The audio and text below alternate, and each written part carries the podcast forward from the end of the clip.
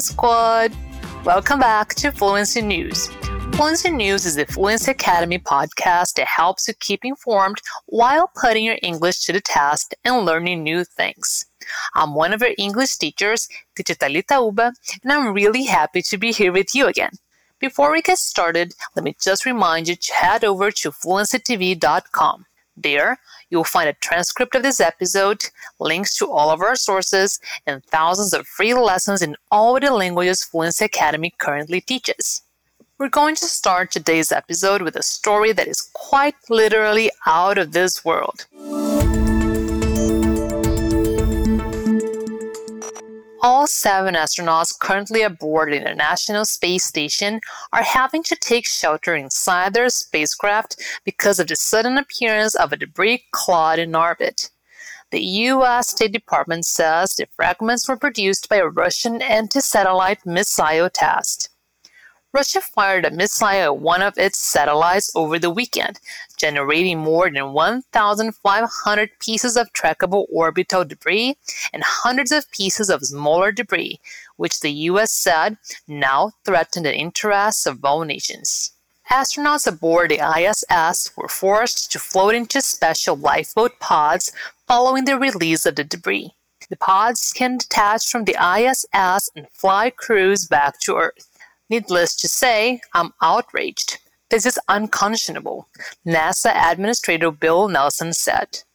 It's unbelievable that the Russian government would do this task and threaten not only international astronauts, but their own cosmonauts that are on board the station, as well as the three people on China's space station.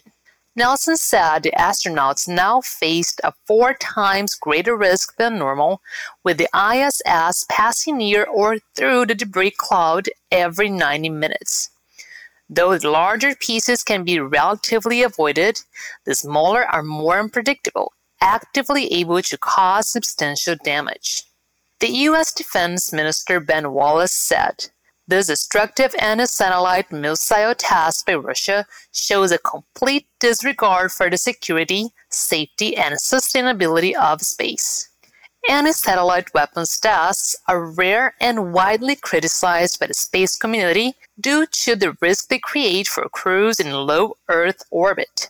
Last year, U.S. Space Command accused Russia of having made space a war fighting domain after it fired a missile at a satellite as part of a weapons test. The Russian military and Ministry of Defense did not comment.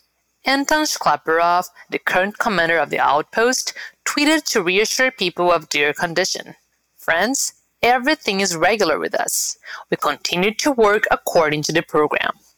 A live feed of NASA Mission Control audio is available, along with live video of the ISS. Um tipo de palavra que é importante para a fluência avançada em inglês são os advérbios de intensidade e modo. Nessa notícia, alguns exemplos são relatively, widely e actively. Eles podem parecer dispensáveis porque apenas intensificam uma informação ou explicam o modo como uma ação foi realizada.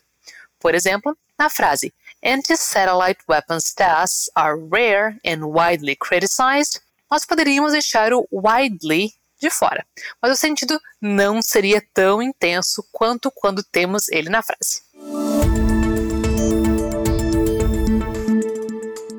Extreme weather in Egypt brought out a swarm of scorpions from their nests, resulting in hundreds of people in the southern city of Aswan being stung and three people dying. At least 450 people were injured by scorpion stings on Friday, November 12th, an Egyptian health minister official said, according to the BBC. Heavy rain, hail, thunderstorms, and dust storms near the River Nile forced scorpions and snakes out of the grounds. The scorpions then sought shelter in people's homes, causing the encounters. Egypt is home to the fat tailed scorpion, one of the most dangerous scorpion species in the world. They are considered to be among the most deadly in the world. Venom from a black fat tail can kill humans in under an hour if left untreated. Symptoms related to venomous scorpion stings can include difficulty breathing, muscle twitching, and unusual head movements. The Egyptian newspaper Al Ahram reported, citing a health ministry official, that those who were injured have been hospitalized and are receiving treatment. Doctors were redirected from COVID 19 vaccination centers to help treat the scorpion stings. People have been urged to stay at home and avoid places with lots of trees, the BBC reported. A palavra swarm pode ser traduzida como enxame ou multidão. Ela se refere ao coletivo de insetos, principalmente insetos voadores. Outros substantivos coletivos, ou seja, palavras que indicam o agrupamento de pessoas, seres, coisas, objetos ou animais da mesma espécie, são army of ants, hive of bees, sloth of bears, squad of squid, flock of birds or sheep, litter of puppies or kittens, pack of hounds or wolves, e uma das minhas preferidas, a murder of crows. Murder of crows seria traduzido literalmente como assassinato de corvos, mas é a palavra que nós usamos para falar de um grupo de corvos. Interessante, né?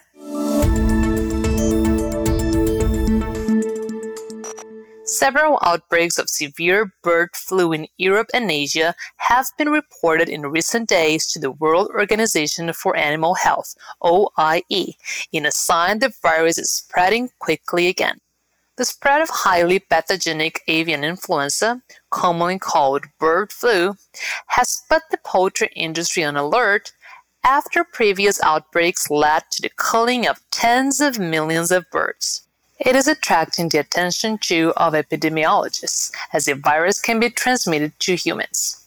China has reported 21 human infections with the H5N6 subtype of avian influenza so far this year, more than in the whole of 2020.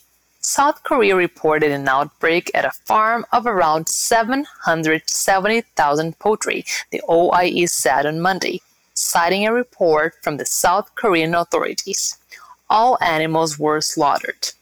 Also in Asia, Japan reported its first outbreak of the 2021 winter season at a poultry farm in the northeast of the country, the OIE said, confirming a statement last week by Japan's Agriculture Ministry. Bird flu circulates naturally among wild birds, and when they migrate from the UK to mainland Europe in winter, the disease can be spread to poultry and other captive birds. The Belgian government put the country on increased risk for bird flu, ordering poultry to be kept indoors as of Monday, after a highly pathogenic variant of bird flu was identified in a wild goose near Antwerp. This followed a similar move in neighboring France earlier this month and in the Netherlands in October. Earlier this month, a bird flu prevention zone was declared across Great Britain, legally requiring all bird keepers to follow strict biosecurity measures after a flock of poultry was killed near Dundee in Scotland in response to a bird flu outbreak. Bird flu can affect humans in rare cases if people touch infected birds, their droppings or bedding, or while preparing infected poultry for cooking. Put é um verbo irregular no inglês. Ele significa pôr ou colocar. Chamamos de verbos irregulares aqueles que não seguem uma regra quando mudam de tempo verbal. Walk, por exemplo, é um verbo regular, em que só adicionamos ed quando passamos o verbo para o passado ou particípio do passado. Com os verbos irregulares, não há uma regra a ser seguida, o que significa que é preciso memorizar os outros tempos verbais. Put é um exemplo bem tranquilo, porque ele não varia. O infinitivo é put, o passado é put e o particípio também é put. Nessa mesma notícia, nós temos outros exemplos de verbos irregulares, como say, be, have e keep. Há duas maneiras de você se lembrar desses verbos de suas formas. Uma delas é achar uma tabela e decorá-la, o que pode ser tedioso e não muito eficaz. A melhor forma é aumentar o seu contato com o idioma ouvindo músicas, assistindo a filmes, séries, lendo livros e É claro, escutando os nossos podcasts e assistindo as nossas tips. Isso vai garantir que você absorva esse conteúdo de forma natural, sem ter que sobrecarregar o seu cérebro com uma lista de palavras aleatórias. No nosso portal, fluencytv.com, você tem acesso aos nossos conteúdos gratuitos para garantir o seu aprendizado. Corre lá! And finally, let's end today's episode with some good news, shall we? Canada's largest solar panel project is set to create more than 1,000 jobs at the peak of its construction in southern Alberta. That's according to Dan Balaban, the co founder and CEO of Calgary based GreenGate, which is developing and managing the project. The project which is receiving funding from Copenhagen Infrastructure Partners, will be the size of 1,600 football fields and include more than 1 million solar panels. This is expected to produce enough power to provide electricity for 150,000 homes. The solar farm, called Traverse Solar, is currently under construction and is expected to be completed by the fourth quarter of 2022. Balaban said the project is unique for a number of reasons. For one, the scale. It's by far and away the largest solar energy project ever constructed in Canada and one of the largest in the world, he told CTV's Your Morning on Monday. He said it's also being constructed in Alberta, in the heart of oil country, which he thinks is just fantastic. Balaban said the oil and gas industry in Canada is going to continue to be an important part of our economy for the foreseeable future, but that it's important to find areas to diversify the economy. We've got phenomenal renewable energy resources, some of the best onshore wind in the world, some of the best sunshine in Canada, and I think we've got lots of natural advantages, he said. According to the Traverse Solar Project website, development began in 2017 on a site covering approximately 3,330 acres of land near the village of Lomond in Vulcan County. It also said the project would generate clean energy over its 35 plus year lifetime.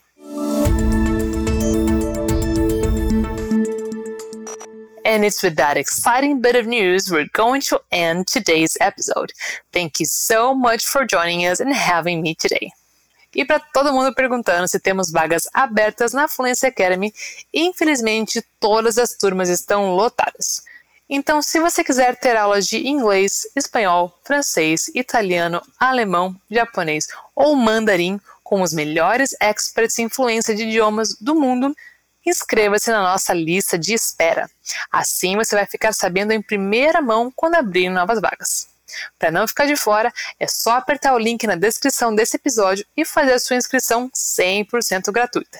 Leva uns 15 segundinhos apenas.